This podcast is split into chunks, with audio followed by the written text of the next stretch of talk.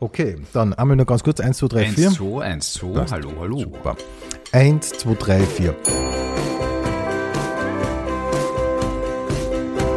Pension Schöller.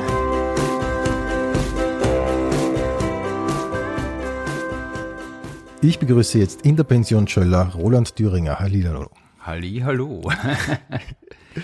Roland, wir beginnen mit der wichtigsten Frage, die man einem Kabarettisten stellen kann. Wie bist denn du eigentlich zum Kabarett gekommen? Ich bin Schauspieler. Und äh, in unserer Schauspielschule waren ein paar junge Leute, so wie ich, und die haben ein Kabarett-Ensemble gehabt, das ist Schlabarett. Da war der Freddy Dorfer und der Peter Wustinger und die Andrea Händler. Und ich habe mich mit Freddy sehr gut verstanden und dann haben wir beschlossen, dass wir ein Stück gemeinsam erarbeiten. Und Stück, wie gesagt. Also ich war nie auf die Idee gekommen, dass ich Kabarett mache oder so. Das hat mich nicht wirklich interessiert, sondern die einzige Möglichkeit, diese kleinen Stücke zu spielen, worauf, wie es damals noch geheißen hat, Kleinkunstbühnen in diesem Land. Hast du so als Theater verstanden, was ihr gemacht Wir haben habt? Theater gespielt, ja. Wir haben Figuren gespielt, Theater, wir haben uns umgezogen. Es war, es war damals auch noch der Begriff Kleinkunst ein bisschen breiter, als es jetzt möglicherweise ist, weil es den Begriff, glaube ich, in der Form gar nicht mehr gibt. Ja, es ist jetzt Kabarett stimmt. und Comedy, nennt Genau, sich das jetzt. genau, stimmt, ja. Ich kann mich erinnern, ich habe, glaube ich, irgendwann in den 90er den österreichischen Kleinkunstpreis erhalten. Äh, da ist wirklich nur Kleinkunstpreis umgestanden.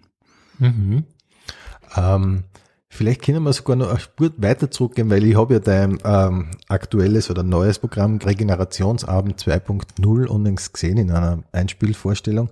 Und erstens aber Gratulation, ist echt fantastisch geworden. Und äh, du erzählst in dem Stück so locker und so leichtfüßig von deinen ganz äh, grundsätzlichen Anfängen, nämlich über deine Eltern und den Herbig Seebück. Darf ich dich bitten, dass du ein bisschen ausführst? Okay. Äh, also der Regenerationsamt ist ja in dem Sinn kein Stück, weil es gibt keinen Text. Es gibt nur mein Leben, über das ich erzählen kann. Ja, aber ist das wirklich so? Wie viel ist Das ist so. improvisiert?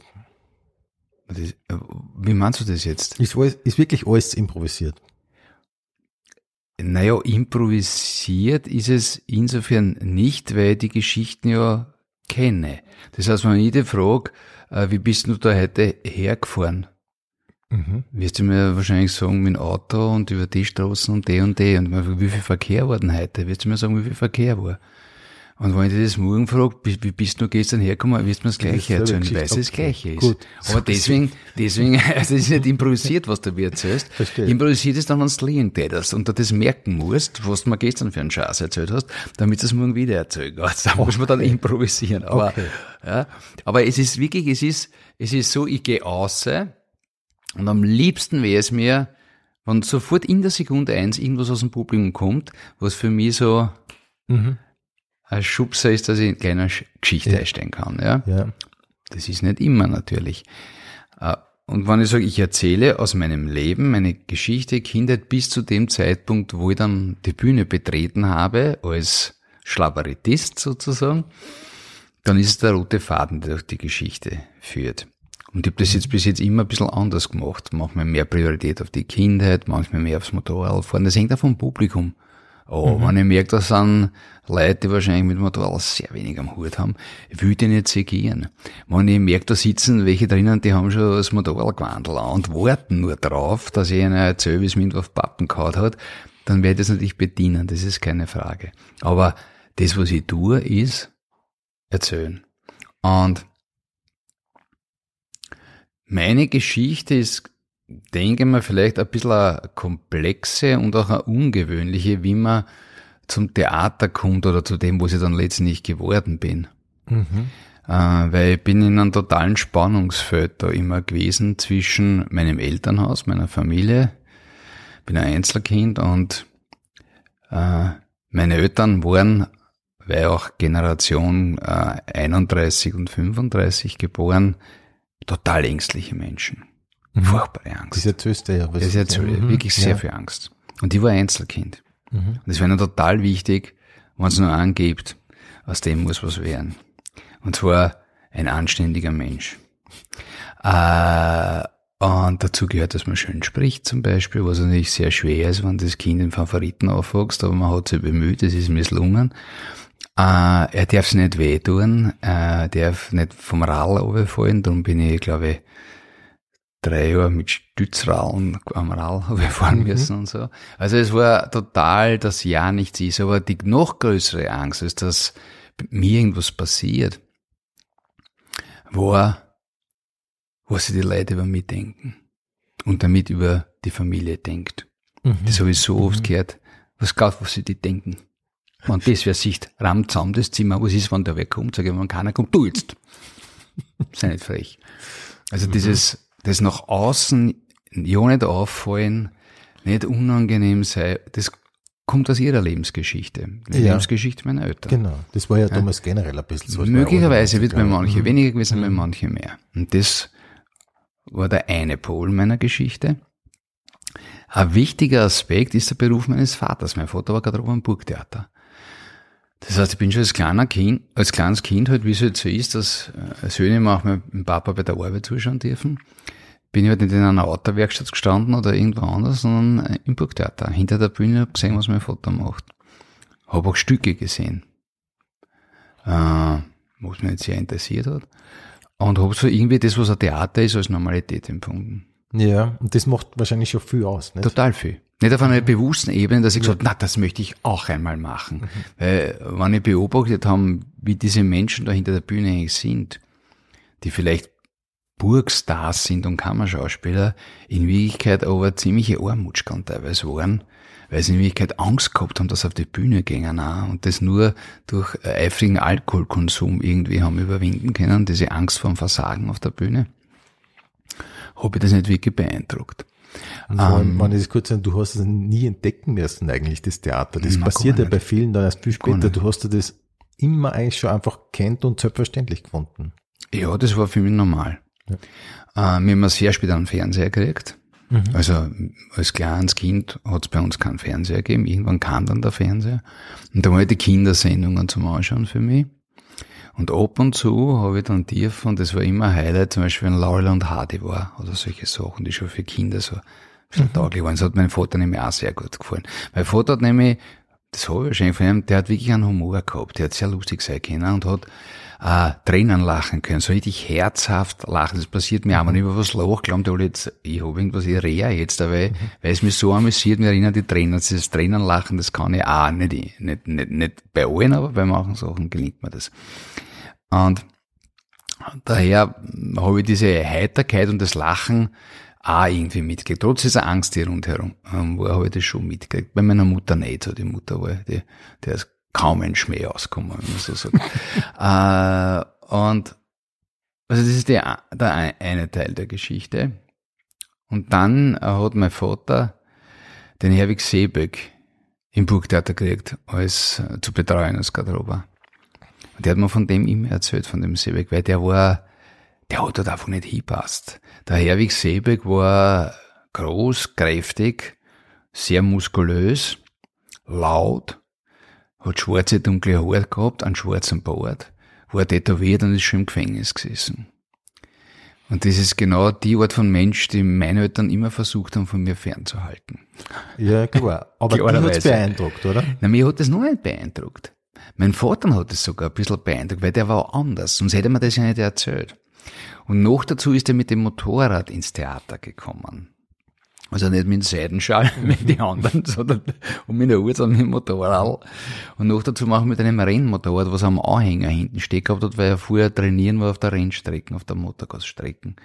Und jetzt kommt noch ein Aspekt meines Wesens dazu, den ich eigentlich nicht erklären kann, warum das so ist aber es war so, dass ich als kleiner Bub oft, wenn ich gespielt habe, in Figuren eingetaucht bin. Also ich habe dann halt in Winnetou gespielt zum Beispiel.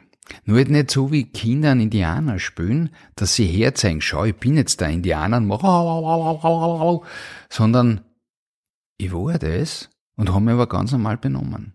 Ich wollte nicht, dass jemandem auffällt, dass ich jetzt eigentlich der Winnetou bin. Ja. Das ist aber eine gute Geschichte. Ja, Mhm. bei mir war manchmal mein Kinderzimmer auch ein Raumschiff und ich war der Captain auf diesem Raumschiff. Und äh, wenn die Mutter reingekommen ist, irgendwas anwischen, weil sie ist ja oft was anwischen kommen da irgendwas, ja, habe ich weitergespielt, habe es aber nicht merken lassen, dass sie jetzt eigentlich in meinem Raumschiff ist und bis dann gegangen ist, habe ich dann gesagt, okay, die Außerirdischen haben die Brücke wieder verlassen. Also ich bin da eingekippt, aber ich habe das für mich gespielt. Cool. Ja, lustig, das ist voll. lustig. Und ich, war, ich kann aber jetzt nicht sagen, machen das Kinder sowieso so? Oder ist es was Außergewöhnliches? Ich weiß es nicht. Für mich war das ganz normal. Gute Frage. Ich meine, ich glaube, so, so arg ist es, glaube ich, nicht so. Aber so richtig, dass ich das richtig, ich habe das lang, auch lang durchgehalten. Ich habe zum Beispiel auch, ich habe aus einem Karton äh, ein Lenkrad ausgeschnitten, so, und haben wir einen Sessel gesessen und war LKW-Fahrer. Und bin mit dem Karton in der Hand, ich bin wirklich gefahren. Ich hab dann blink, bin stehen bei der Kreuzung. Ja, hab gewartet, bis der Bagger aufgeladen gehabt hat. Das hat sicher eine Stunde, eineinhalb Stunden. Und ich hab aber nichts gemacht, außer das gehalten und war damit gefahren, wohin, abladen und so ich gespielt. Und hab schon mit Spielzeug auch gespielt, nicht? Aber ja, so, nein, das war, ich, bin, ich, hab das, ich bin einfach in das, ich probiert, LKW-Fahrer zu sein, nicht? Ja, und das ist ja, das ist Ja, für Schauspiel. mich alleine, das ist eigentlich sowas wie Schauspiel nur halt ohne Publikum, sondern nur rein für mich. Ja. Und ich bin beim Radfahren im Waldmüllerpark Motorrad gefahren. Ich hab Brumm Brumm gemacht. Bin stehen bei einer Kreuzung, wo keine war, hab gewartet, bis grün wird. Und ich hab das richtig gespielt. Und habe mich, warum auch immer, einfach für Motorrad interessiert. Ich weiß es nicht. Ich weiß es wirklich nicht. Ja. Okay. Es hat dir nie wer näher Nicht, gebracht. es gab es in unserem Leben nicht, außer dass der Großvater im Waldviertel einen Buchroller gehabt hat, einen 125er Buchroller zum Schwammerl suchen. Aber da sind wir jetzt ein Buchroller so begeistert, dass man sagt, das ist. Aber vielleicht habe ich doch erkannt, dass das Fahren mit sowas was anderes ist, wie in ein Auto einsteigen. Weil ein Auto ist halt wie ein Kutschen. Da bist du in einem Käfig drinnen. Und am Motorrad bist halt wieder Indianer am, am wilden Mustang. Ja, das ist ein anderes, und das ist auch so. Ja. Ja. Wenn man Motorrad fährt, das ist auch, das, kannst du nicht vergleichen mit Autofahren. Und irgendwie dürfte mein Vater dem Sebek erzählt haben, dass der Bauer so ein Motorradfan ist. Weil ich mir dann wirklich auf der Straße mal gestanden, so, geh Papa, das Motorrad will ich mir anschauen. Und dann habe ich immer am Dach geschaut. Wie schnell es Wie, geht. ah, ja, das haben wir auch gemacht Genau, als Kinder. genau. Und der Vater hat gesagt, naja, da kannst du gleich 10% wegrechnen, weil die liegen ja alle die Dach. Genau, Nein, und, so. das, das, und da habe ich das erste Mal gesehen, mein Vater hat einen Kadett, einen Kadett und vorher einen Käfer auch gehabt. Na, da war bei 110, da war es der Dach aus. Und da bin ich gestanden vor einem Motorrad, das war, glaube ich, ein 900er Cover damals. Da ist 220 auf diesem Tag. Das war wie Saturn 5. Sogar Ja, aber Papa- ich kann mich an das erinnern. Bei- ja, genau. Ja, Das war das Wichtigste, war nicht, wie schaut das aus und wo seid ihr am Dach? genau. Mhm. Genau, das war's. Und das hat der Vater kommuniziert mit dem Herrn Seebeck. Und der Herr Seebeck hat mir dann Autogrammkarten von ihm geschickt, wo er am Motorrad sitzt, hat mir Motorradhefteln geschickt und so. Und irgendwann war es soweit, da war ich dann 10, 11 werde ich gewesen sein, haben wir den getroffen, den Seebeck irgendwo, und er hat mich gefragt, ob ich zu einem Motorradrennen mal mitfahren möchte, zuschauen. War für meine Eltern nicht so leibend natürlich. Äh, aber sie konnten nichts dagegen machen, weil sie war der Chef. Äh, Blöd aber auch, nicht? Und, und dann bin ich mitgefahren auf einem Motorradrennen. Ich weiß nicht mehr, wo das war, ob das in Mattighofen war damals oder so. Wo ich ja auch mitgefahren ist, sehr, sehr hinten nachgefahren. Aber ist ja wurscht, er war ja ein Schauspieler, aber kein, kein professioneller Motorradrennfahrer, aber hat das gern gemacht. Und da habe ich das erste Mal gesehen und das war wirklich, das war für mich bis du deppert. Und irgendwann hat er mich gefragt, ob ich sowas ausprobieren will. Genau, dann kommt so eine gute Stelle im Programm, zumindest in der Vorstellung, die ich gesehen habe, dann kommt Ja. dieses Initiationsritual. Ja, ja. Ja. Gott, das ist gut es ist so witzig. Naja, die Geschichte war die, dass ich im Weltrekordhalter war, zumindest in Favoriten, als das Kind, was am längsten mit Stützrallen hat fahren müssen auf dem Vorrad. Damit ich nicht umfalle, aus Sicherheitsgründen. Dadurch habe ich, nicht- ich habe dann zwar schon ohne Stützrallen anfahren können, aber ich war sicher kein talentiertes Radfahrkind, das war ich überhaupt nicht. Bin ich irgendwie umeinander geigelt. Und dann sagt dieser Herr Seebeck, vor dem ich einen ihren Respekt gehabt habe, erstens, weil er natürlich so wie, wie er war, das war eine Erscheinung, nicht? Ja. Und dann hat er beim ersten Treffen gesagt, ich bin der Herwig. Und ich gesagt, ja, Herr Seebeck, wenn du Name Herr Seebeck sagst, ich bin der Herwig. Ja, Herr Se- Herwig Seebeck, ja. Da jetzt war ich mit dem per Du, nicht? Mein Vater, nein, das kannst du, kannst du, meine Mutter kannst du nicht mehr zu Stimmt, stimmt, weil der Papa war ja nicht bei du mit ihm, oder? Oh ja. Ah, doch, auch. Ja, ja, die waren alle, Mhm. das, so. ja, ja, das im Theater, das war schon so, ja, ja, oder her, ja, und meine Mutter kann sich bitte, ja, oh, er hat ja gesagt, ich darf nicht, du bist wahnsinnig, ja, also so. Und, und dann hat er mich gefragt, ob ich so ein Motorrad ausprobieren will. Habe ich mich aufgesetzt auf den sein Motorrad einmal, das war so ein Suzuki RM370, das war ein Rennmotorrad für die 500er Motocross-Klasse. Das war so hoch. Der war ja sehr groß, sehr schwer, hat sogar noch ein höheres Bangel umgehabt, weil er so groß und so schwer war, weil das ja so eingegangen ist, das Motorrad. Und ich bin ja nicht einmal ansatzweise mit den Füßen gekommen. Ich gesagt, naja, du kann- kannst ich komme nicht runter. Also, das ist wurscht, mir da ein Bierkistel hin. Und wenn du mal fährst, mitrennen musst du eh nicht. Ja. Und, und dann hab ich mich wirklich angeschissen. Ich mich. Und hab mir nicht, weil das so, eine Autoritätsperson, die ich war, ich mir nicht sagen, gedacht, nein, eigentlich, ich will das nicht probieren, Motorrad fahren. Ich glaube, ich kann das nicht. Aber du hättest lieber das gesagt. Sicher. Na, was glaubst du? Das war schon, ah. Meine, das ist schon was, nicht? Ne, sicher. Das ist eine Gewalt, wenn sowas rennt, das ist, ja, das ist eine Gewalt. Ja. Und dann ist er mit mir Richtung Motorradstecken gefahren und vorher sind wir noch stehen bei einem Motorradhändler in Wien, der Hans Guntager war das, bei dem habe ich dann auch nachher noch viel Motorrad gekauft beim Hansel. Und du, das gestanden in der Auslage, eine kleine 50 Kubik Motocross-Rennmaschine, eine Aspes, eine italienische mit einem Hero-Motor. Das hat gut 13 PS, auch genug für einen Buben. Ja. Und der Gundager sagt, setz dich da mal auf. Und ich hab mir da aufgesetzt, weil ich gemerkt, naja, da komme ich auch nicht ganz mit den Füßen, aber es ist schon viel besser als auf der großen da. Nicht? Das war das Richtige für dich, gell? Sag ich, ja, ich seh deine. Sag ich, was? Hat man das selber Material gekauft? Einfach so. Der hat gut, auch gut Geld verdient damals und so. Auf jeden Fall steht da eine orangene Aspes. Und das war das Motorrad, mit dem ich das erste Mal gefahren bin. Ich habe keine Ahnung gehabt. Sie haben mir gesagt, du kannst ja Rad fahren, gell? Ja, ja, ja. Also, ja, eh, kann ich. Ja. Dann einen Helm habe ich gekriegt, so Stiefel und Handschuhe. Alles viel zu groß, weil für Kinder hat sowas damals nicht gegeben. Und dann bin ich gestanden in großer Flamme im Vorlager und habe mich auf das Modell aufgesetzt. Ich bin nicht gewusst, wo man das anstatt. Dann hat man es angerufen. Das ist so laut, sowas. Ein Zweitakter, 50 Kubik, ein Drehzahl. Ah, blauer Rauch, das vibriert. Furchtbar. Und ich hab's immer angeweckt beim Wegfahren, einfach Gas andraht, Kupplung schnell auslassen. Das ist, der hat eine Geduld gehabt, der Herweg. Ich hab gesagt, nein, wurscht, tu nicht stressen. Irgendwann fährst.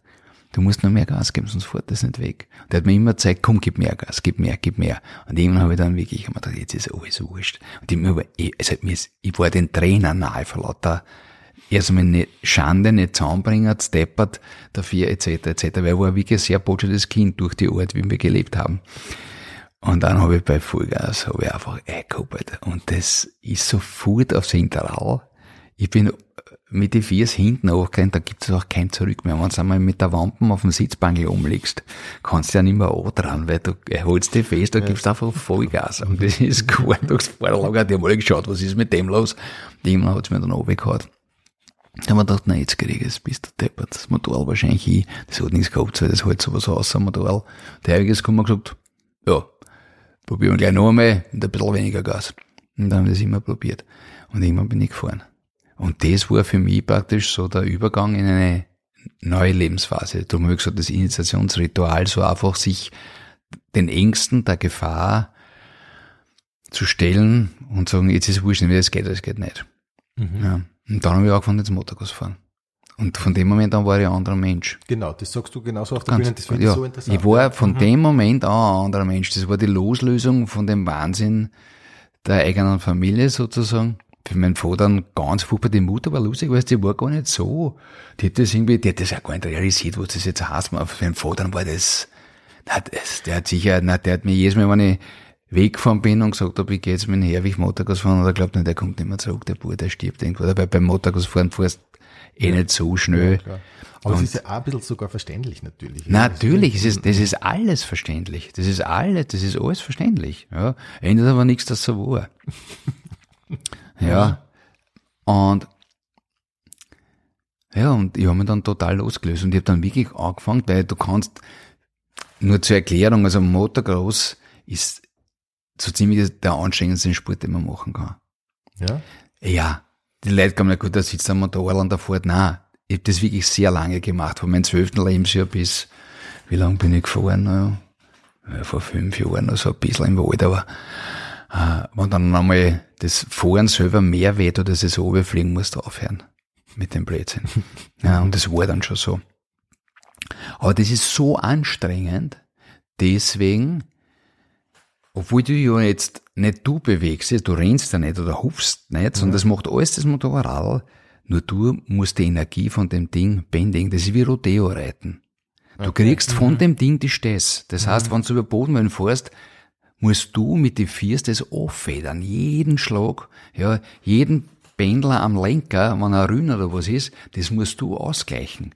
Und das machst du aber in der Sekunde. Also du tust nicht überlegen, ah, da kommen jetzt Wellen, jetzt muss ich, sondern das passiert einfach. Das heißt, du reagierst nur auf das, was das Ding macht. Mhm. Das ist so wie ein Boxer, der in die Seile hängt und ein anderer haut auf einmal ein. So ist es. Und das dauert ein Rennen, dauert dann, ja, halbe, dreiviertel Stunde. Und das ist wirklich sehr, sehr anstrengend. Also, also als Motocross fährt ein bisschen am Pulsbereich vom Startweg von zwischen 175 und 195 die 40 Minuten. Ja, das okay. ist weg, bist fertig. Und darum habe ich gewusst, ich muss was machen, weil sonst kann ich das nicht. Wenn mir jetzt nach drei Minuten das Modell aus den Händen gefallen, weil ich es nicht halten habe können. Und ich habe angefangen, Sport zu machen, Krafttraining zu machen, und da war ich in der Haupt schon noch. Ja. Und das ist dann ihr schnell gegangen, war ich Klassenstärkster. Mhm. Und das, das macht auch was. Das macht genau. auch was. Ja, ja. Wenn du auf einmal du nicht mehr der bist, der kaut wird, sondern der, der hat. Das macht auch was mit dir. Und das heißt, hier ist einfach wesentlich besser gegangen nach diesem. Ja, es, ich habe hab ein klares Ziel gehabt, erstens einmal. Und ich bin, habe mich einfach körperlich in eine ganz andere Richtung entwickelt. Ja. Mhm. Und ich bin dann ja Rennen gefahren und so und habe dann auch gewusst, was ich mache. Nämlich, dass ich Maschinenbau mache, HTL mache. Mhm. Das war für mich klar, weil wenn du schon mit 16 Motoren zerlegst und so, musst du auf eine Schule gehen, wo du halt dann wirklich auch die Theorie dazu lernst, warum was ist und so. Und ich habe das auch gern gemacht, hat mir einen Spaß gemacht. Ja, und dann, das habe ich glaube jetzt, wie du warst, nicht so erzählt auf der Bühne, aber ich kann es jetzt da, wenn da nicht der, das einen Rahmen sprengt, das Bitte musst gern. du sagen. Es war dann so, dass der Seeberg, der ist auch äh, Fechten gegangen, Sportfechten. Mhm. Ja, mhm. das sind ja. die, die im weißen Gewandel, die. Ja, so, so Schaus Schauspieler machen das ja. Ja, ja, prinzipiell also Schauspieler haben, du hast früher in einer klassischen Schauspielausbildung immer Fechtausbildung genau. dabei gehabt. Genau. Zum einen, weil es halt Stücke gibt, wo man halt ein Schwert oder einen Degen dann in der Hand hat und das ein bisschen können sollte, ja. Zum anderen aber aus einem ganz anderen Grund, der viel, viel wichtiger und essentieller ist, wenn du Spurtfechten tust. Das Tödlichste, das im wahrsten Sinn des Wortes, wo man wirklich mit mhm. echten Degen fechten würde, ist die Vorreaktion. Dass du der Gegenüber falsch einschätzt und dir sicher bist, dass der jetzt das macht. Mhm. Sondern du darfst erst reagieren, wenn es passiert. Und nicht schon vorher. Ja, okay. Also wenn da wer, wenn da wer probiert jetzt, mit, wenn er auf die zukommt mit gestreckter Hand Richtung Kopf mit dem Säbel und deutet die eine, schlägt er jetzt am Kopf und du schützt deinen Kopf, ist ein Fehler, weil der macht dann eine Finte und pragt dann auf die Brust. Das geht so, wupp, und hat die auf der Brust. Das heißt, du musst so lange warten, bis du merkst, was will er wirklich. Und das ist der Grundfehler oft beim Theater. Du weißt ja schon, was als nächstes kommt. Mhm. Und dann kommen die Vorreaktionen. Du weißt schon, was für ein Satz der sagt. Und auf einmal drast die um, obwohl noch keiner gesagt hat, komm mal her. Nach der 50. Vorstellung. Das heißt, weil es immer gleich anrennt. Und das lernst du beim Fechten, dass du im Moment bist. Also jede Art von Kampfsport, ist egal, ob es jetzt Boxen ist oder Fechten. Ich bin dann später in Karate gegangen, Shinachi mit meiner Frau, ist auch so ein Kampfsportort. Weil das auch da immer total interessiert hat, weil das ja wie ein Tanz miteinander ist. Also meine Frau und ich, wir haben im alten Haus wo noch mehr Platz, weil wir haben richtig, wir haben richtig gefeitet. Wirklich? Ja, mhm. ja, richtig, ja. Sie jetzt mit der Reichweite gemacht, weil sie lange Beine und lange äh, Arme hat und die habe dann immer in den Infight gehen müssen, weil dann war es vorbei. Okay. uh, und das ist auch ein Spiel miteinander, Kampfsport und Fechten auch. Und da lernst du die selber kennen und einfach auf andere zu reagieren. Aber so zu reagieren, dass das, was jetzt wirklich passiert, das Entscheidende ist und nicht, was du glaubst, was passieren sollte. Du bist wirklich im Jetzt. Und ich habe das eigentlich gar nicht so schlecht gemacht. Ich bin dann gegangen und sogar in der Fechtunion Mödling, da war unser Trainer war der Lotschbeck Giovanni, der die Olympiamannschaft trainiert und so und äh, eigentlich noch immer ein Verein, da wo ich nicht schon länger nicht gesehen habe, der Giovanni. Und das habe ich gar nicht so schlecht kennen. Der sagt man das heute noch erst, du warst gar kein schlechter Fechter gewesen. Mhm. Ja, warum auch immer, weil ich habe keine, keine Reichweite und so, das habe ich nicht wirklich, aber ich habe das irgendwie behirnt, um was es eigentlich geht. Nämlich dieses, du musst den anderen locken, du musst den, du musst ihm zwingen, dass er genau das macht, was du willst, dass er macht, weil dann hast du ihn. Und mhm. das ist so, kann das so schwer erklären. Du Nein, bist weiß, verbunden. Du, meinst, du bist mit, ein, mit, einer unsichtbaren Schnur bist du mit dem anderen verbunden. Mhm. mhm. Ja. Intuition war halt so. Ja, ja, oder? ja, möglicherweise. Ja. Und der Herwig Seebeck hat dann angefangen, nachdem er im Burgtheater aufgehört hat zum Spielen und sich für eine andere Art von Theater interessiert hat. Der ist nach Los Angeles um und war im Actor Studio beim, beim Strasberg hat dieses Method Acting dort gemacht, hat das gelernt. Und wie er zurückgekommen ist, hat er gesagt, das hätte er gern Schauspielschülern auch zeigen, wie das geht. Und hat dann angefangen, Kurse zu geben. Da hat sich Schauspielschule in dem Sinn von ihm noch nicht gegeben, aber er hat Kurse gegeben, wo Leute vom, vom Reinhard Seminar, vom, vom Volkstheater etc., vom freien Bühnen die Möglichkeit gehabt haben, in Herwig zu arbeiten. Ja. Und das hat er im Waldviertel gemacht. Und im Zuge dieses Workshops hat er auch angeboten, sich fechten. Weil das eben dazugehört. Dieses im Jetzt sein und so, da war immer am Vormittag, war von 9 in der Früh bis um 12 war nur Fechten. Hm? Und nachher war dann, bis in die Nacht eine war der Schauspielunterricht. Und da hat er mich gefragt, ob ich das machen hätte, dass ich mit denen fechten tue. Also, dass ich ihnen Sportfechten zeige, wie das geht und einfach ein bisschen was erkläre. Und ich habe gesagt, ja, das war knapp bevor ich zum Bundesheer hab müssen. Das war im September und da habe ich Einrückungstermin gehabt. Und der hat gesagt, 1500, da gibt er mal einen Schilling, 1500, da kriege ich, wenn ich das mache, sage ich, ja, erst wurscht, mache ich gern, ja. Und bin da draußen. Dann habe ich Vormittag mit ihnen gefochten, habe ein Murz gehabt, weil ich fechten kennen den nicht. das war lustig, ja. Und am Nachmittag war dann ein Schauspielunterricht und da habe ich zugeschaut. Ah ja, okay. Genau. Verstehe. Und dann hat der Pragmatiker, der Herr Thüringer, zugeschaut und gesagt, warum, machen Sie das Leben so schwer? Er hat ja eh gesagt, was die Aufgabe ist. Warum tat's noch mehr, als was er sagt? Ja. Und dann habe ich gesagt, erst geh.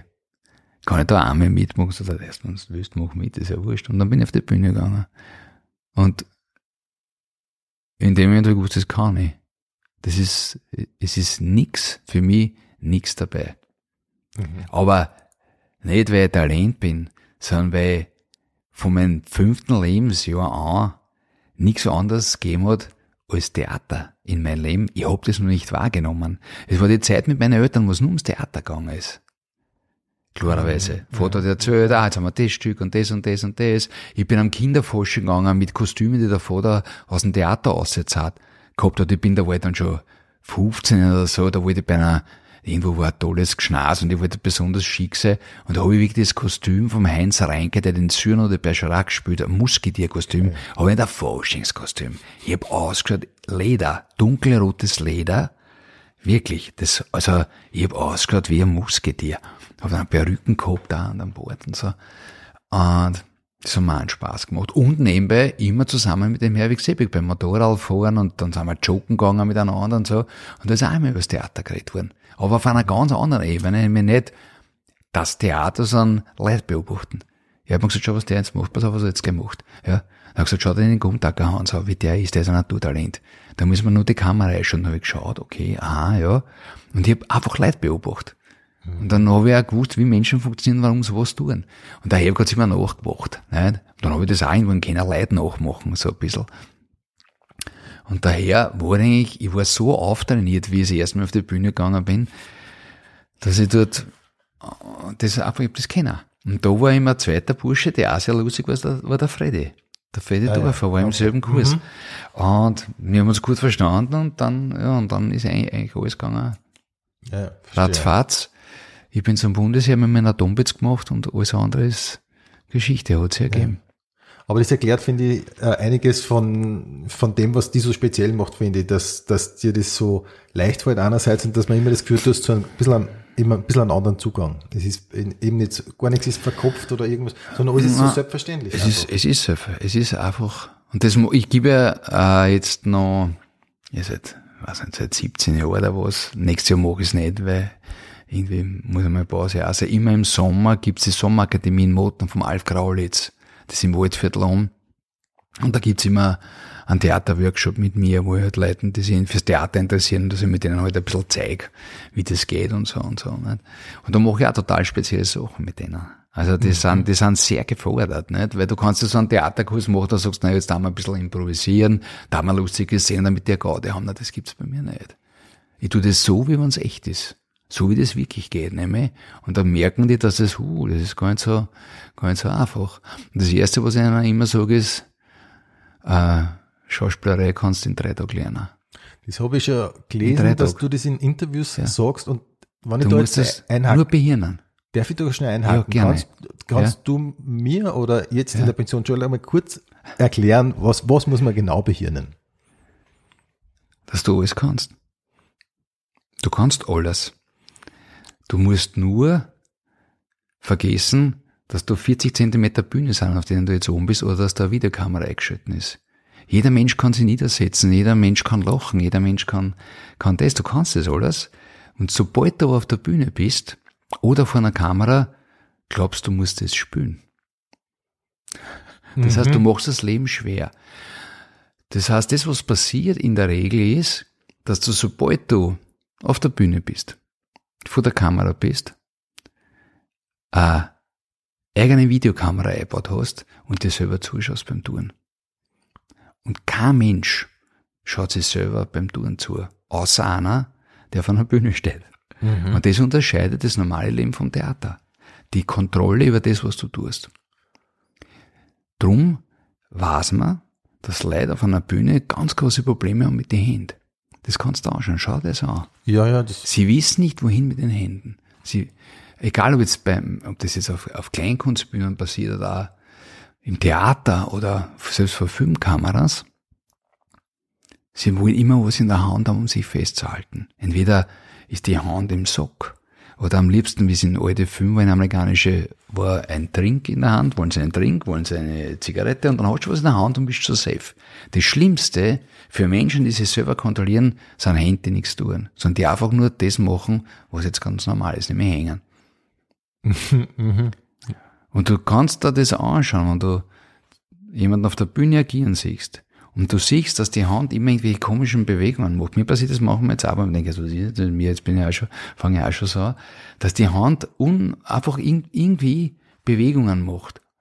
Was sie aber nicht, das, wenn wir zwei da jetzt sitzen, wir kommen nicht auf die Idee, einmal noch zu sagen, was macht meine Hand? Und kaum stehst du auf einer Bühne, ist egal, ob du jetzt als Politiker Rede holst, dann werden doch die geschult, mit die Hände, dass man ja nicht mit Händen irgendwas verrät oder so. Und in dem Moment beobachtest du dich und probierst dich zu kontrollieren. Ja. Und wenn du das behirnst, dass es alles nicht notwendig ist, sondern du bist, es reicht, wenn du bist. Du brauchst nur auf der Bühne sein, weil spülen tut dir das Publikum. Nicht du. Du brauchst nur aufgehen. Und das geht super.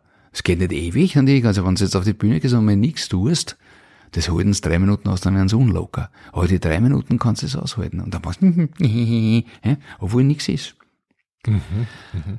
Ja, äh, und gerade was Komik betrifft, das Komischste, was es im Leben gibt, sind Menschen, die aus der Situation komisch sind, wenn er jetzt gerade was passiert, wenn er jetzt gerade eine Idee und was Lustiges sagen.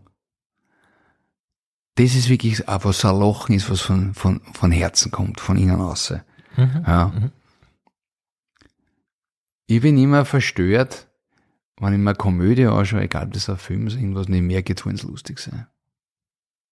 Man merkt die Absicht ja, und man ist einfach ja, verstimmt. Ah, ja. auf mhm. Pointen hin. Ja, genau. Ah, jetzt kommt mhm. eine Pointe, jetzt kommt das. Und das ist, das, kein Mensch, der normalerweise agiert, im Wirtshaus, am Stammtisch, schon Leute reden, plädeln dann, holt sich früher aufgeschrieben, was er als nächstes sagt. Auf eine Pointe. Das passiert einfach. Und die Kunst, das ist die einzige Kunst bei der Schauspielerei, dass du einen vorgegebenen Text, der immer wieder gleich kommt, so bringst, als wenn der jetzt einfällt. Das ist die einzige Kunst, aber das kann man trainieren. Das ist wirklich nur Training. Aber das Wichtigste ist, aus meiner Sicht, das kann auch sagen, das ist vollkommener Blödsinn, was der jetzt sagt, aber für mich hat das echt gut funktioniert. Ja, ich gerade sagen. Noch nicht lang, aber 40 Jahre relativ gut funktioniert. Ähm, wenn du das kannst, dass du einfach die nicht anscheißt vor der Bühne. Und das ist was, was ich wirklich nie gehabt habe. ja. Dass ich nervös bin. Wenn ich auf eine Bühne gehe, ich, es gibt rational keinen Grund. Was anders ist bei Sportveranstaltungen, da war ich immer sehr nervös. Also jetzt bei Wurscht Motorgasellen, Radrennen, wurscht, was ich gemacht habe, da war ich wie, habe ich gewusst, was es heißt, nervös zu sein vorher. Ja, nehme Bauchkrämpfe zu haben, ein bisschen noch mal Luke müssen oder so, noch mal irgendwas, irgendwelche Abläufe im Kopf durchgehen und so. Auf der Bühne?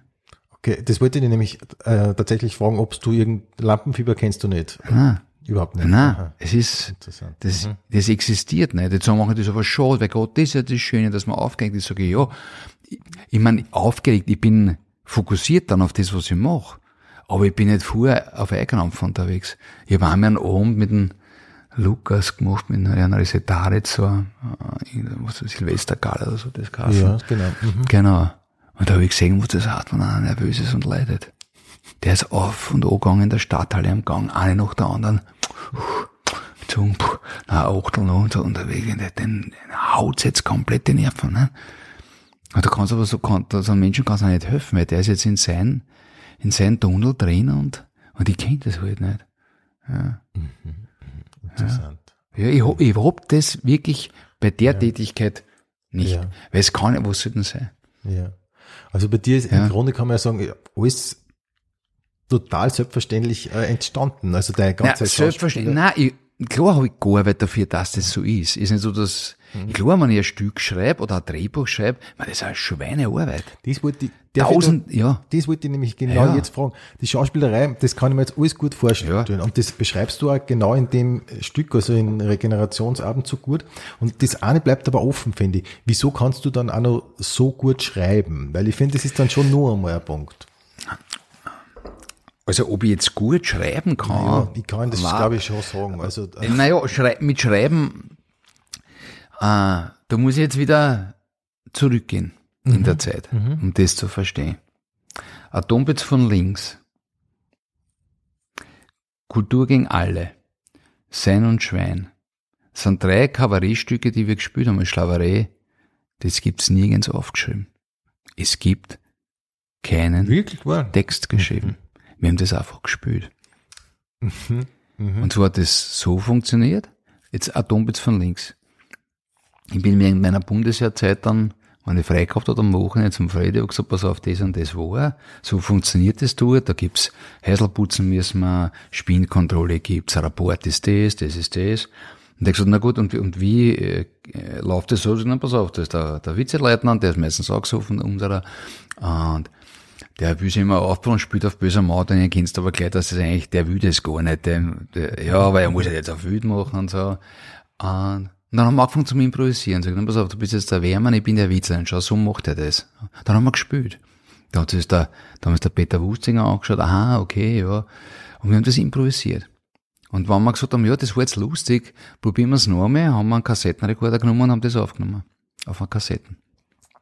Okay, witzig. Und wenn wir, dann haben wir es uns angezogen, weil eigentlich ist es eh schon gut. Ja? Mhm. Und die Kassetten haben uns ein paar Mal miteinander angehört. Und mit dem sind wir auf die Bühne gegangen.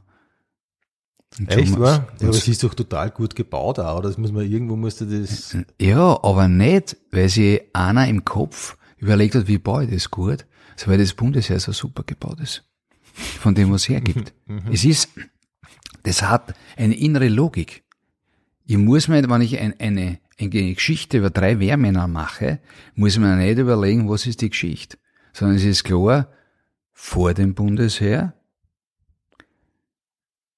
äh, Stellungskommission, Einrücken, Angelobung, ja, ja, ja. Mhm. Gefechtler, also alles das, was passiert. Und am Schluss dann abrüsten und dann die Zeit nach dem Bundesheer. Wie haben das sich verändert? Das ist, das ist das, was es ist. Da brauche ich nichts dazu erfinden. Die Geschichte ist die Geschichte. Ja, Ja. okay. Aber nehmen wir jetzt nur mal äh, zum Beispiel Super Bowling. Das war immer so ein Ja. Lieblingsprogramm von mir. Okay. Ich meine, das ist doch, oder? Da ist doch so viel, äh, da ist doch die, die, das sind die Szenen im Himmel und so weiter, wo er Äh, äh, ja. immer wieder hinkommt und so. Ja. Ich meine, das musst du ja ausdenken, oder? Das musst Na, du, ja, natürlich. Keine, keine Frage. Das ist ja, Superbrug ist ja geschrieben dann. ja, okay. Ja, also meine ganzen Soul-Programme habe ich alle geschrieben. Weil irgendwann haben wir anfangen müssen zum Schreiben, weil immer wer verlangt hat einen Text, weil wenn sie eine Fernsehaufzeichnung machen, wollen die einen Text haben. Die Kameraleute wollen ja wissen, wann wo es ist und wenn es nicht einmal irgendeinen, wenn die mehr brauchen, dann schreibt es einfach bitte nieder. Und dann haben wir halt angefangen, Muttertag zum Beispiel, also Muttertag war das erste, wo es wirklich ich und der Frede miteinander geschrieben haben und die anderen nicht mehr dabei waren beim Improvisieren. Aber warum wir so schreiben können, ist, wenn wir spielen können auch. Und das ist das Problem, was ich als Schauspieler dann hab, wenn ich Drehbücher bekomme oder Theaterstück, ist wurscht, ja, einen fremden Text. Und die Aufgabe habe, das zu spielen und ich denk mir, so reden Menschen nicht. So agieren Menschen auch nicht. Das ist geschrieben gut, aber gespielt ist es ein Schatz. Weil so ist es nicht. Das ist nicht Leben. Und das ist immer die, das ist, da tue ich mir dann nicht immer schwer. Darum habe ich dann gesagt, okay, ich weiß, wie improvisieren geht. Das heißt, wenn ich jetzt eine Idee für eine Szene habe, für einen Film, es ist wurscht. Dann schreiben wir zuerst auf, was passiert in der Szene, was muss passieren, damit die Handlung weitergeht. Das ist wie konstruieren im Maschinenbau. Das ist wie wenn du sagst, okay, wenn ich eine Eingangsdrehzahl habe von einer Welle mit 300 Umdrehungen und ich will, dass 150 rauskommen, weiß ich, was für Zahnrollen da eingebaut werden, damit es so ist und was für Drehmomente es dann hat. Das ist rein bauen. Also ein, ein Drehbuch oder ein Stück wird von mir konstruiert. Rein, okay, formal, was ergibt es, was ergibt sich dadurch, zap, zap, zap, zap, zap. Und dann fange ich das, was da steht, als Geschichte, als Bau an, für mich im Kopf improvisieren. Ich spüre das. Das heißt, wenn ihr einen Satz einschreibt, spüre ich den gleich. Ich weiß genau, wie ich ihn sag. Und schreibst du, Entschuldige, schreibst du in dem Fall, man, man sagt so aus dem Bauch aus, so? Wo man das jetzt verortet, weiß ich nicht. Also ich würde sagen, es ist ein Gemisch aus Bauch und Kopf und ja, es aus mir. Es kommt Ja. einfach aus mir. Es kommt aus dem Erfahrungsschatz, den ich in meinem Leben gemacht habe, schreibe das eine. Und dann schreibe ich einen Satz und ich weiß, wie ich spiele. Ich brauche mir nicht überlegen, wie ich das spiele, weil ich habe mir so geschrieben, wie ich spielen tät. Und deswegen war es wahrscheinlich, dass, dass die Geschichten, die wir geschrieben dann haben und die dann zu irgendwas wurden sind, dass es ein bisschen anders daherkommen ist als das, was man normalerweise kennt. Weil es eben nicht so von, der, von den Dialogen nicht so konstruierte Dialoge si- sind. Weil es geht darum, dass er, einer, dass man das richtige Wort findet. Was irgendwie ein tolles Wort. Kein Mensch überlegt sich ein tolles Wort. Ein Mensch hat Emotionen. Der Mensch hat einen Subtext. Kein Mensch sagt das, was er sich denkt. Außer jetzt bei einem Interview, wo ich halt wirklich klare Bilder formuliere, aber in einem Dialog, ja, wie du äh, richtig sagst, äh, hat's dir geschmeckt, ja, danke, gut war's. Und äh, denkst du, pff, gut, danke. Ja, schön, dass wir es gesehen haben, wie du sagst, ja.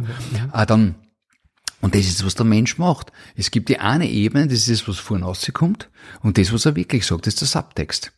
Und die Aufgabe des Schauspielers ist, wenn du einen vorgegebenen Text hast, dass du aus dem vorgegebenen Text dir überlegst, was ist das, was ist der Subtext? Was sagt die Figur jetzt? Und das geht keinem was an. Das muss dann niemandem sagen. Aber wenn du weißt, was ist mein Subtext, dann sagst du es anders als ein anderer Schauspieler, der vielleicht einen anderen Subtext hat oder gar keinen Subtext oder ihm der Regisseur gesagt hat, sag's ein bisschen lauter. Oder energischer. Ja, Okay. das ist halt auf einer anderen Ebene. ja. Hm? Aber das ist jetzt die rein formale Ebene. Das ist wirklich ein konstruktives Arbeiten an einem konkreten Projekt. Und dann gibt's noch eine ganz andere Ebene. Und die habe ich Gott sei Dank auch gelernt in meiner Ausbildung, weil in der Schauspielschule, in der ich dann war, die ja unsere Schauspielschule war, mir ja, die Schüler haben ja praktisch die Lehrer angeheuert. Ja. Wir waren eine Gruppe von 17 Leuten damals. Das war das Seeberg Ensemble, wo wir dann Stücke gemacht haben. Der Herwig war der Hauptlehrer und wir haben aber andere Lehrer auch gehabt. Und einer davon war der, der Dötschinger Reinhard. Der Dötschinger Reinhard, der war in derselben Klasse wie der Andi Wittersek beim Lecoq. Mhm. Ja, eine ganz andere Art von Theater. Ja, ja. Mhm. Ganz, ist eine ganz andere Welt. Das kommt ganz woanders her. Und das haben wir aber auch gelernt. Also, das ist halt eigentlich in Wahrheit die viel spannendere Geschichte. Aber da geht's ans Eingemachte. Du musst wirklich bereit sein, dir was einzulassen. Und da kommst du mit dem Kopf, mit dem Konstruieren nirgends hin.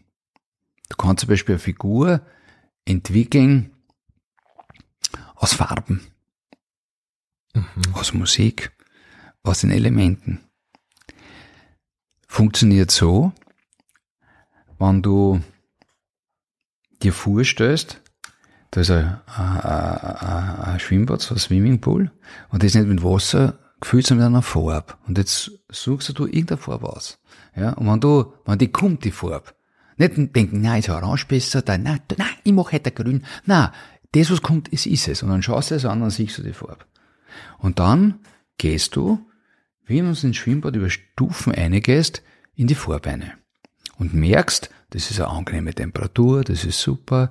Und wenn du reingehst, wenn deine Viers auf einmal, in dem Fall zwei Orange gesehen habe, eins Orange, das geht immer weiter auf, dann bist du schon bis zum Hals im Orange drinnen, dann kommt der schwierige Punkt bei der Übung, dass du wirklich untertauchst, dass du weißt, du kriegst Luft darunter, das heißt, du tauchst in die Farbe ein, dann schwimmst du in der Farbe sozusagen drinnen, dem Orange, siehst rundherum nur mehr Orange und irgendwann mal merkst, der Körper ist nicht mehr da, du bist das Orange.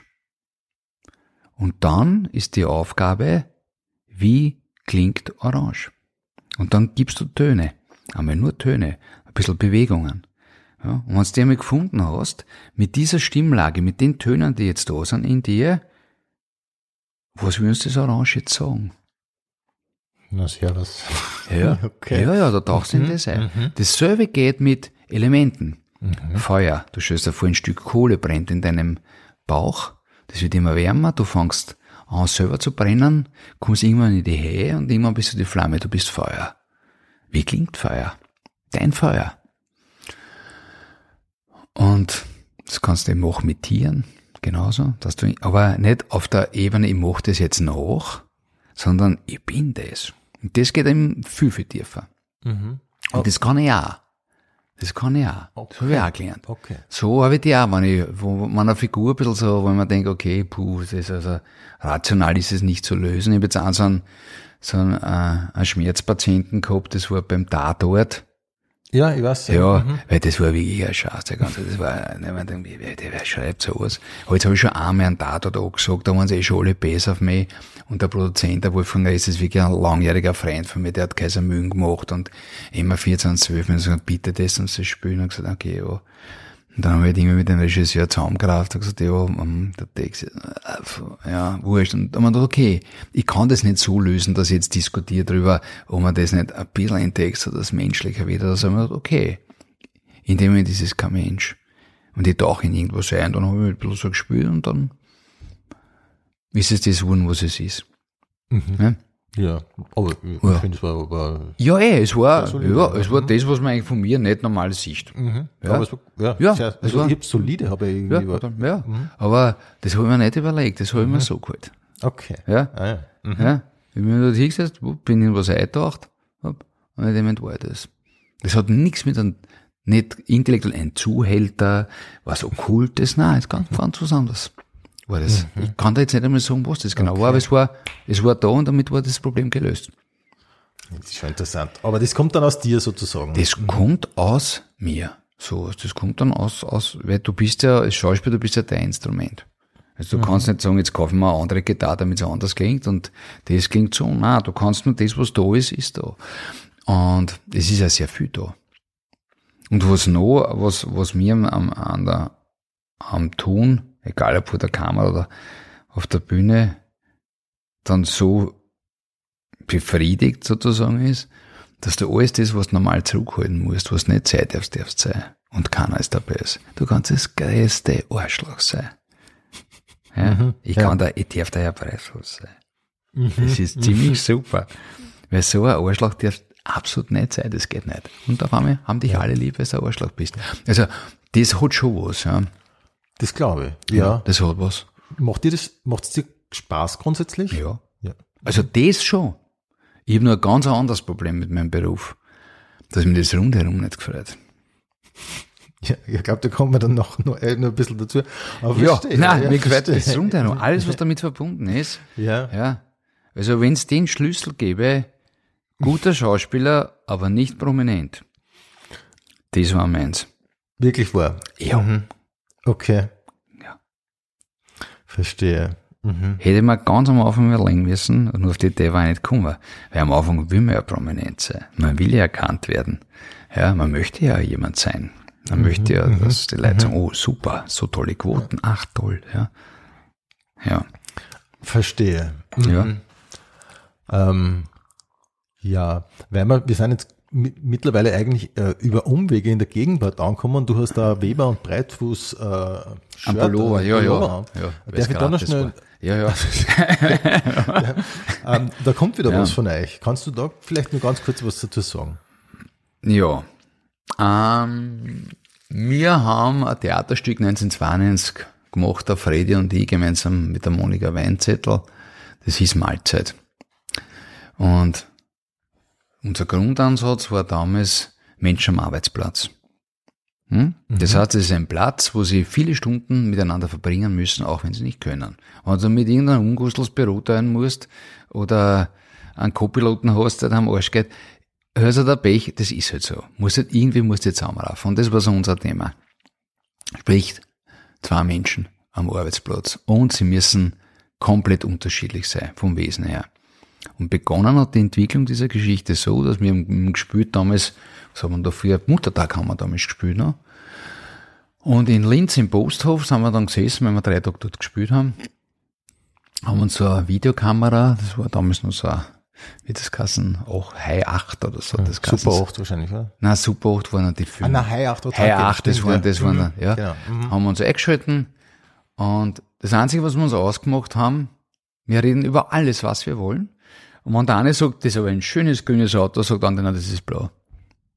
Ja, der Moment einmal, das ist aber schon. Und so haben wir angefangen. Hm? Mhm. Einfach nur, ne, man sind nicht kommen, ernst, gell. Und dann war eigentlich recht, relativ schnell klar, was der Freddy für ein Typ ist und was ich für einer bin.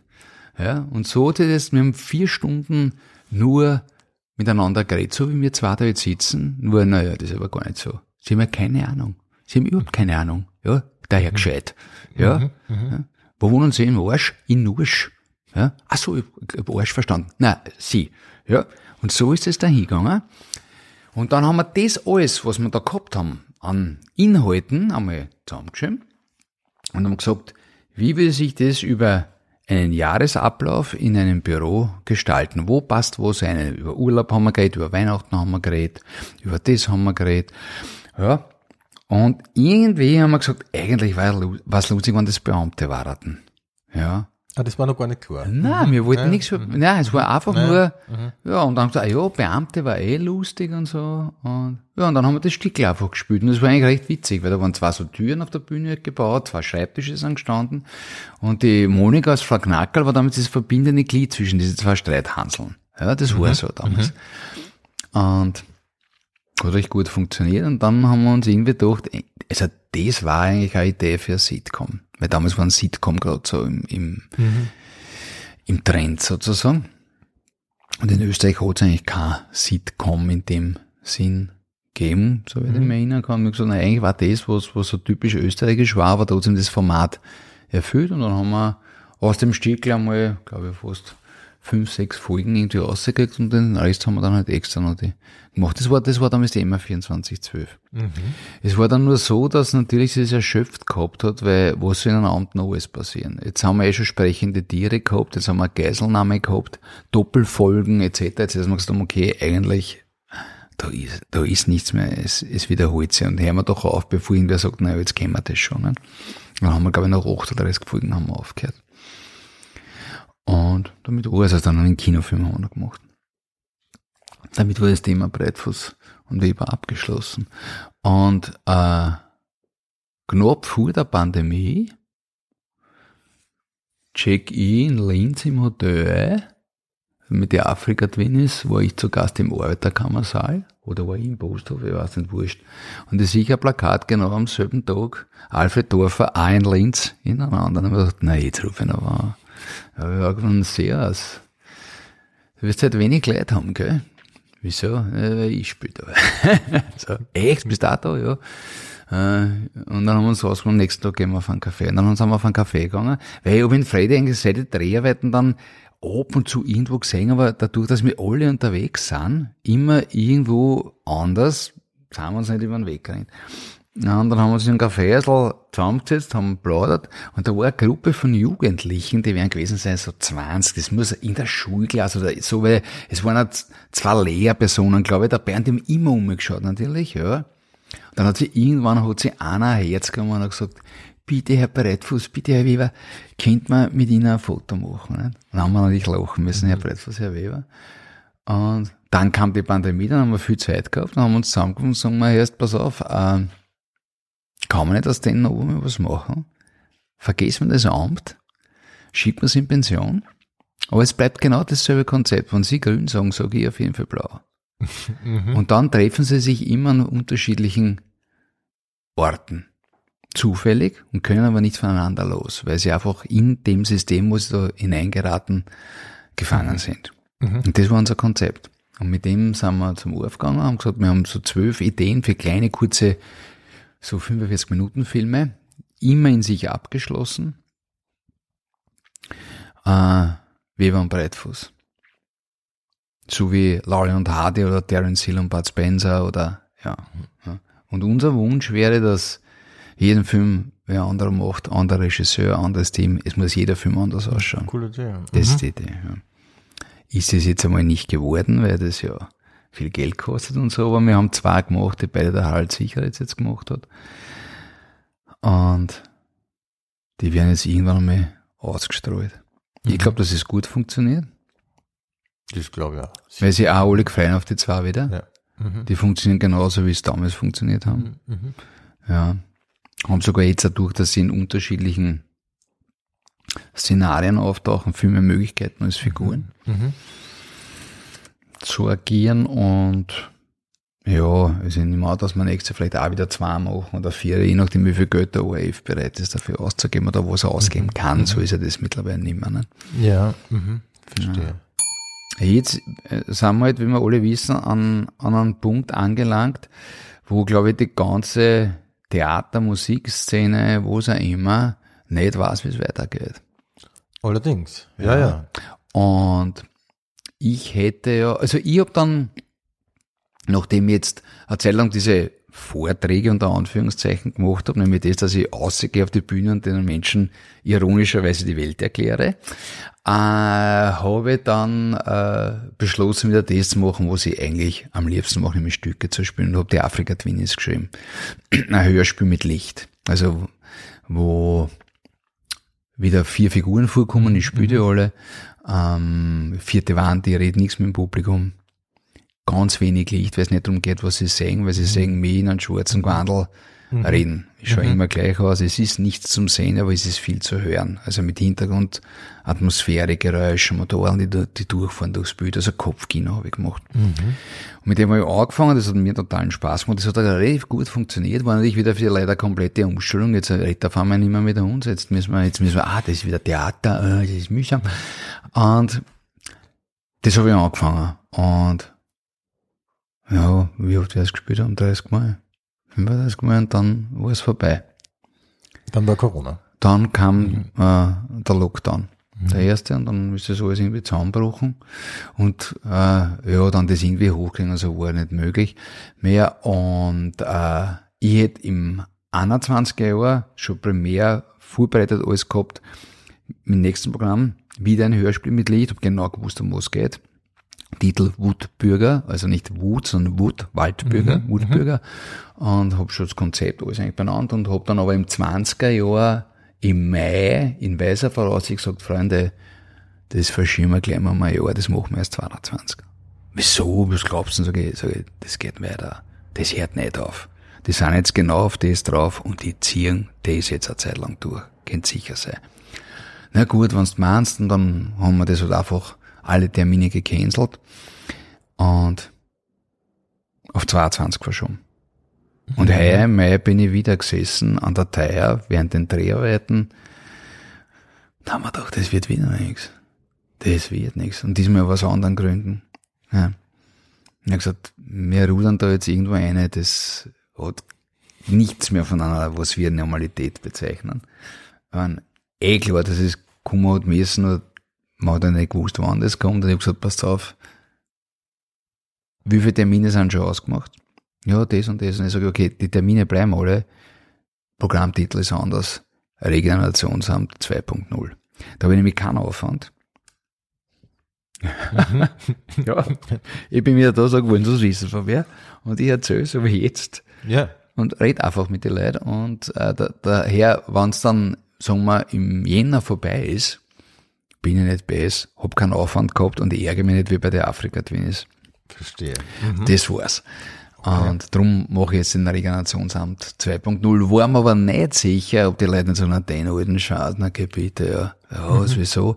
Ganz, ganz das Gegenteil ist passiert. Gott sei Dank. Ah, die, sogar die Veranstalter, also die, die mich noch spielen lassen, ja, haben, haben gesagt, ja, äh, Gott sei Dank, da wissen wir wenigstens, was das ist und, und das hat dann vom Vorverkauf jetzt relativ gut funktioniert, relativ halt, wie es halt jetzt ist und daher passiert jetzt der Regenerationsamt. Okay. Und wie, wie ist der Plan? Wann, äh, möchtest du das, äh, das Stück, das du schon geplant gehabt hast, möchtest du das dann nachher tatsächlich machen? Das entscheiden immer ich. Inwiefern? Ich kann das machen, Ja. nur wenn es keinen Bedarf mehr gibt für das, mache ich es nicht, weil ich, Aber ja, ja, Ja. aber ähm, ich meine, es, aber es gibt ja offensichtlich Bedarf an dir. Das, das äh, ist- noch. Ja, aber ich meine jetzt, äh, sagen Ja. wir, das hat man doch eindeutig gesehen oder das merkst Ja, du auch, wenn du sagst, äh, du brauchst nur Re Regenerationsabend, Ja, ja. alle sind da. Ja, ja. Aber wenn ich mir irgendwann überlegen muss, danke das Auto voll, da kaufe ich mir Thüringer Karten, das ist Auto voll tanken. Und Ach ich bin, so, nie, so und ich bin das. Mhm. niemanden beiß, der sagt, das kann ich mir nicht mehr leisten. Ich verstehe, aber du meinst jetzt, Aber es gibt's ja eh auf YouTube. Ja, ja, ich weiß, was du Kann man niemanden okay. besser. Ist schon klar. Ja. Okay, aber du, damit meinst du jetzt nicht die als Person, sondern du Nein, nicht meinst Pe- eigentlich nein. Live-Kabarett generell. Dass ja? überhaupt Ja. gewisse Dinge wegfallen werden. Okay. Weil sich die Menschen auch daran gewöhnt haben, dass ohne auch relativ gut geht. Mhm, Ja, dass man sich das, was das Gehirn gerne hat, um sich zu entspannen oder ähm, irgendwo einzutauchen in eine Geschichte, genauso gut woanders holen kann. Und das mit einem äh, Monatsabo bei Netflix oder einfach nur YouTube-Videos anschauen, weil wir alle Volltrotteln waren und geil drauf waren, dass wir VHS machen, DVD machen, CDs machen, dass wir überall vorkommen und dass man sich überall anschauen kann. Ja, genau so ist. Jetzt können sie es überall anschauen und sie müssen nicht mehr kommen. So ist es. Dasselbe Problem, was das Kino hat. ja, ja. Das Kino ist in einem kompletten Umbruch. Also das, diese Kinocenter, die damals entstanden sind, wo dann fünf Säle waren, so wie Hinterholz Grendes im, im UCI bei der Shopping City, die erste Vorstellung um 12 Uhr zum Mittag, die letzte um 0 Uhr, die sind gefahren mit sechs Kopien, haben die, glaube ich, acht Säle bespült, weil da sind durch die Rigipsdecken ist die Filmrollen vom Saal 1 zeitverzögert um 10 Minuten, ja, im nächsten Saal durchgerannt. Das ist Echt durchgerannt. Okay. Ja, das, das gibt's so, das wird nie wieder kommen, weil das klar. gibt's nicht mehr.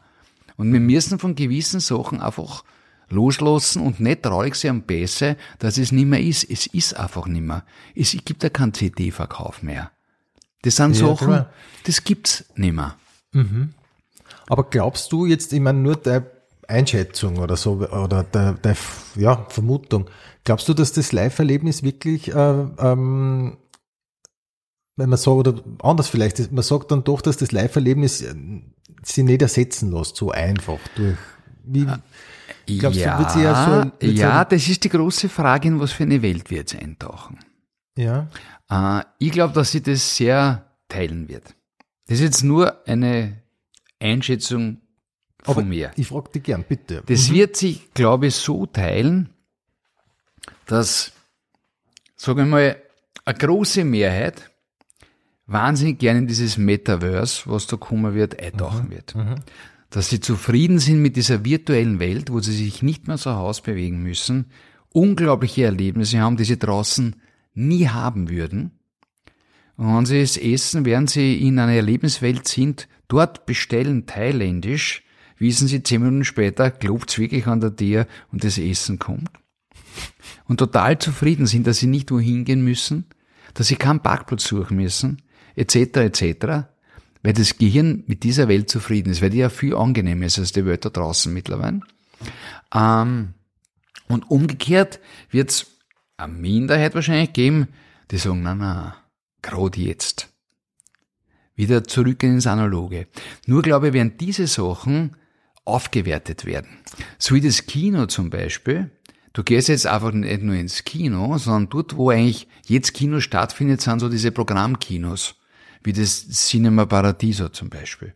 Wo du frühstücken kannst dort und einen Film anschauen oder äh, es ist der Regisseur anwesend oder nachher eine Diskussion drüber, dass es ein, ein gesamter Event wird.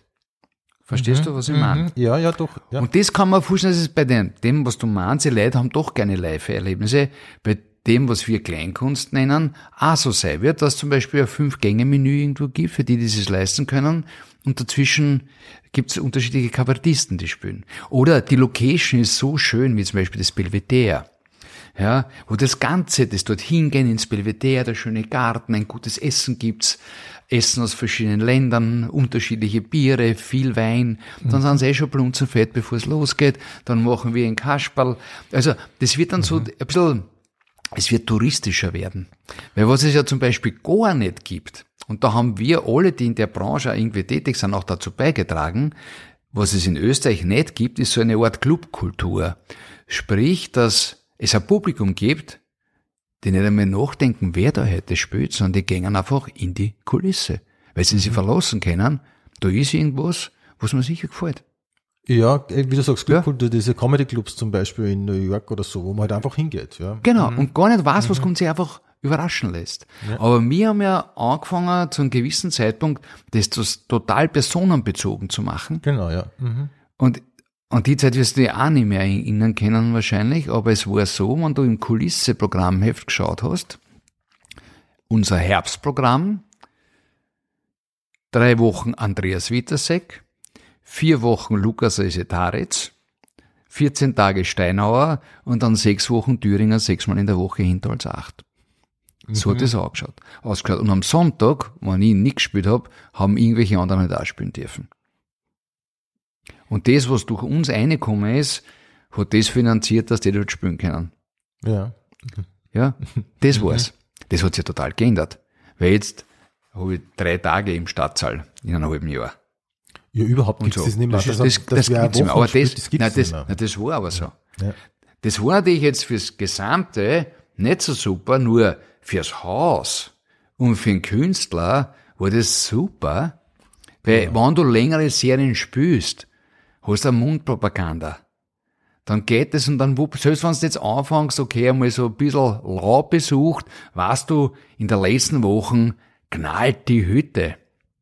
Aber so richtig. Mhm, mhm. Ja. Das war ein anderes Konzept. Voll. Das war ein ja, komplett ja. anderes Konzept. Mhm. Ah, ich will jetzt gar nicht sagen, das eine gut, das andere schlecht ist, nur die Folge, die Folge dessen, was damals passiert ist, das ist jetzt, das ist jetzt das Ergebnis, was wir jetzt auch ernten teilweise. Ah, dass jetzt das mit die Ö-Ticket und äh, das alles, das ist eine andere Welt geworden. Es ist wie diese Kleinkunst hat sich, ja, da habe ich auch dazu beigetragen, deppert spielen in der Spurthalle in Bruck an der Mur oder in der Stadthalle vor 3000 Leuten, wo es immer Arschkicks waren, mit zwei riesige Videowalls, nur dass man möglichst viel Leute dort irgendwie reinkriegt. Das hat nichts mit dem zu tun, was ich eigentlich ja. machen kennt oder machen sollte in ja. Wirklichkeit. Nur die Verlockung war halt so groß. Verstehe. Mhm. Und es war nicht nur die Verlockung, sondern ja. es war so, dass der Druck so groß war. Die Nachfrage war so groß. Ich bin gefahren am Gürtel mit meinen damals, ich, relativ auffälligen Autos. Äh, und ich bin gestanden bei der Kreuzung, die Tieren sind aufgesprungen vom Auto daneben und der ist raus, ich krieg keine Karten für die, Alter! Bitte! Wo kriege ich Karten? Sag ich, ich weiß das nicht, ja. Und es gab in Wien einfach nicht was, was so eine Größe gehabt hat, dass es den Druck hätte irgendwie befriedigen können. Und darum sind wir auf die Deppert-Idee gekommen und dann spielen wir Deppert in der Kulisse gesessen, er spielt gleich in der Stadthalle. Und auf einmal ist still geworden am Tisch und er hat gesagt, naja, man kann einmal da anrufen. Und dann hat der Erich, der Schindler, damals angerufen in der Stadthalle, wie das war. Wir reden jetzt von der Stadthalle, nicht von der Halle F. Ich weiß. Ja, sicher. wir reden Ja, von der großen Ja, Stadthalle, ja. Wie das war, dort, wo es das kostet und so. Und der tut oder die hat gesagt, bitte machen Sie es nicht. Das ist, das ist nur ein Verlust. Vergessen, es werden mehr als tausend Leute kommen durch zu sowas nicht. Da haben wir gesagt, na justament.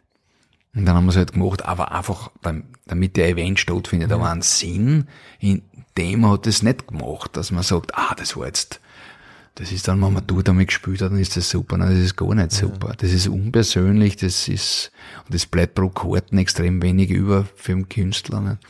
Aha, okay. Und war das, war das dann zum Beispiel eben auch schon so ein Mitgrund, wa- warum du dann ja absichtlich eigentlich ja wieder kleiner geworden bist?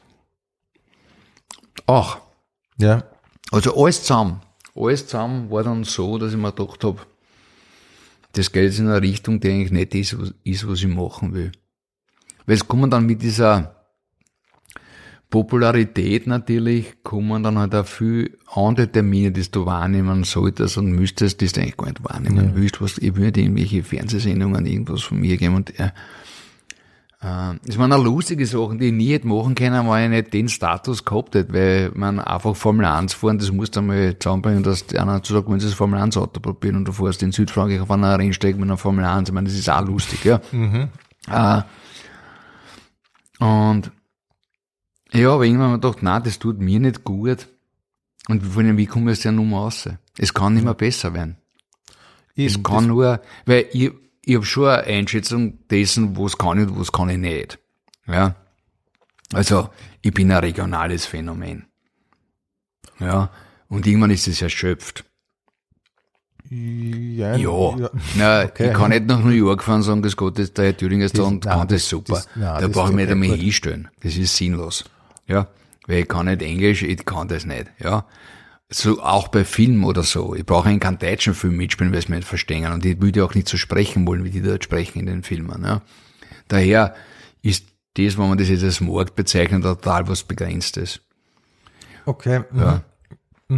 Und du muss mir dann halt irgendwann einmal so, um die Jahrtausend, wenn ich dann die Frage gestellt, okay, das hat sicher sowieso irgendwann einmal ein End. Und was bin ich dann? Was bin ich dann? Mhm. Bin ich dann der, der sagt, "Ah, ah, ich war früher mal so. Das ist das, was wie meine Mutter jetzt zum Beispiel agiert. Meine Mutter liegt im Pflegeheim und wenn ich sie besuchen komme, und es ist gerade irgendeine Schwester oder irgendwer da, kennen Sie mich? Kennen Sie? Wissen Sie, wer das ist? Hm?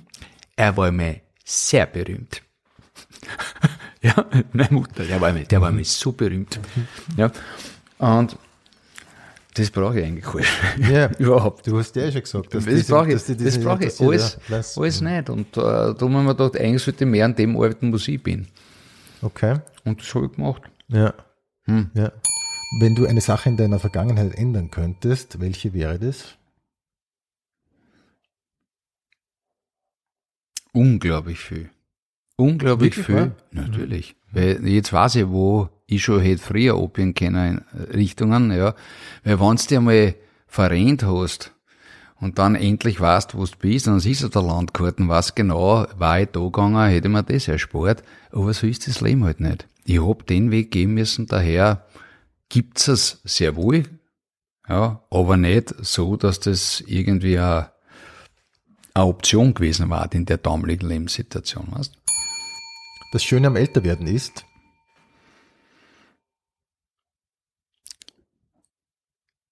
In meinem Alter, geboren 1963 in Wien, also Jackpot im Universum sozusagen, dass es so war, wie es war. Und wurscht, was jetzt kommt. Es war super. Das Schlimme am Älterwerden ist,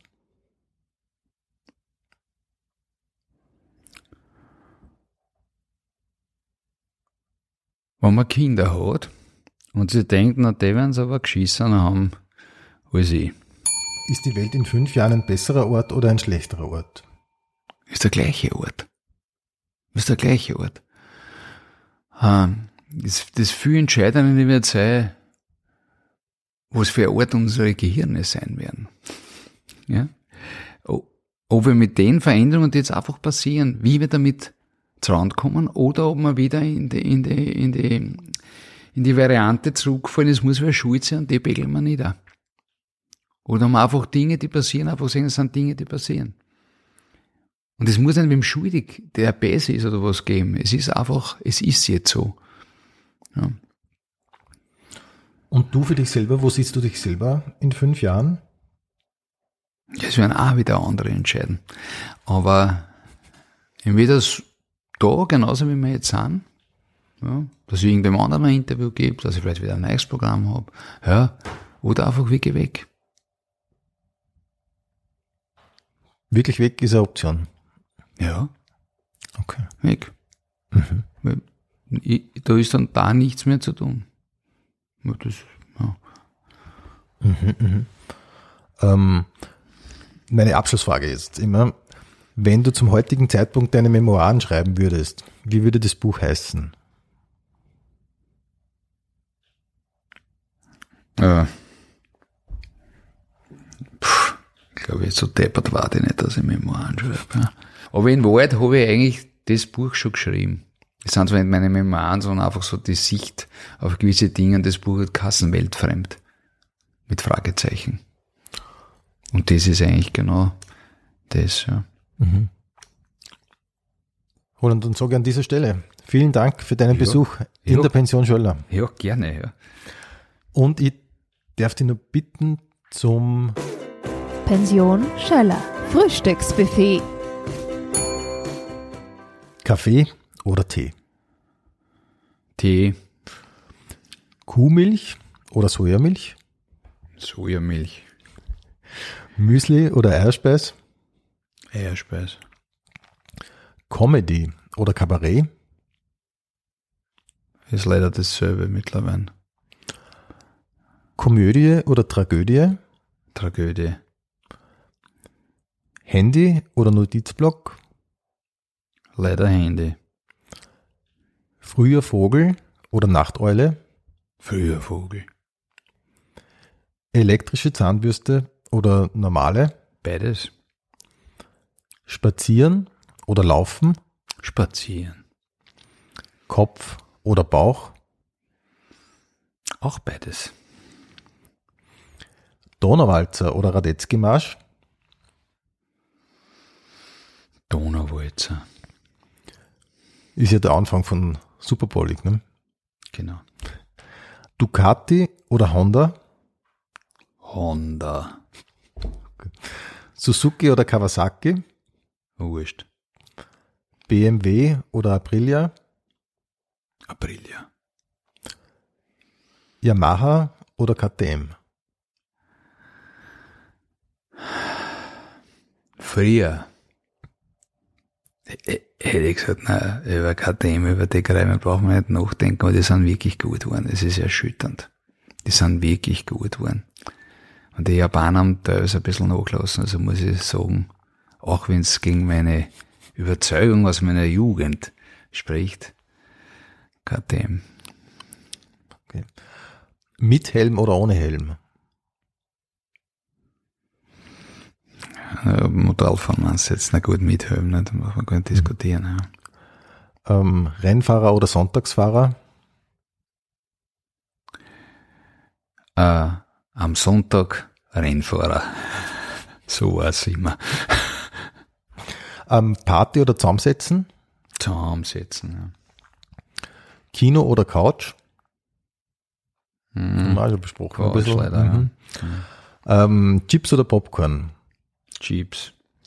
Arthouse oder Blockbuster? Ja, Blockbuster. Charlie Chaplin oder Buster Keaton?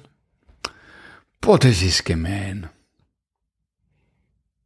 Naja, ich entschuldige mich bei Buster Keaton, Charlie Chaplin. Picasso oder Andy Warhol? Picasso. Halloween oder Weltspartag? Ja, Weltspartag, ne? Ja, also. Ähm, mehr Geld oder mehr Freizeit? Ja, mehr Freizeit. Hin zur Gefahr oder weg von der Gefahr? Weg. Gedanken lesen können oder unsichtbar sein?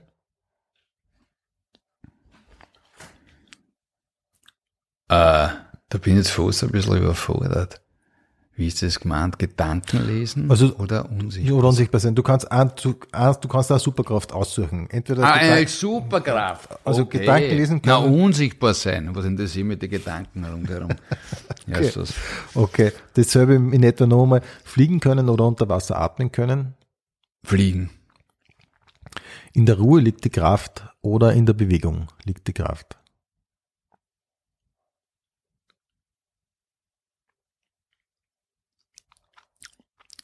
Am Ende des Tages in der Bewegung.